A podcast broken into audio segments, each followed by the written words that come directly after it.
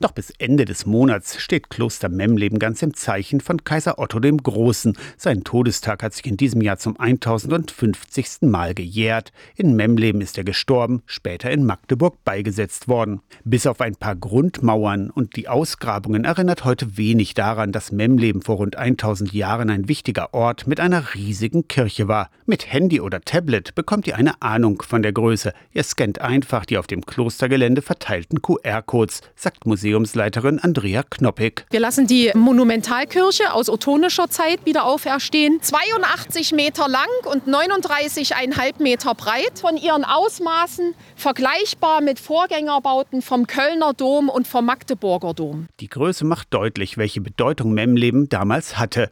Einer, der sich wohl wie kaum ein anderer dort auskennt, ist Archäologe Holger Grönwald vom Landesdenkmalamt. Seit fünf Jahren gräbt er sich mit seinem Team durch den Untergrund von Memleben. Kaiser Otto war beileibe nicht der erste und einzige, der den Standort nahe der Unstrut für sich entdeckt hatte. Der Siedlungsstandort hat also so viele Qualitäten vereint, dass er im Prinzip durch alle Zeiten aufgesucht wurde. Ne? Es gibt eine Standortkontinuität mit Unterbrechungen natürlich dazwischen. Man wusste auch nichts voneinander, aber man hat immer wieder gezielt diesen Standort ausgewählt. Funde aus Grönwald Grabungen werden noch bis 31. Oktober in der Kabinettausstellung des Kaisers Herz gezeigt.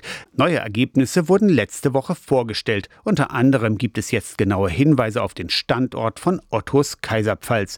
Das Landesdenkmalamt nennt die Erkenntnisse spektakulär und sensationell. Die Geschichte und die Vergangenheit von Memleben ist jedenfalls noch nicht zu Ende erzählt. Aus der Kirchenredaktion Torsten Kessler, Radio SAW.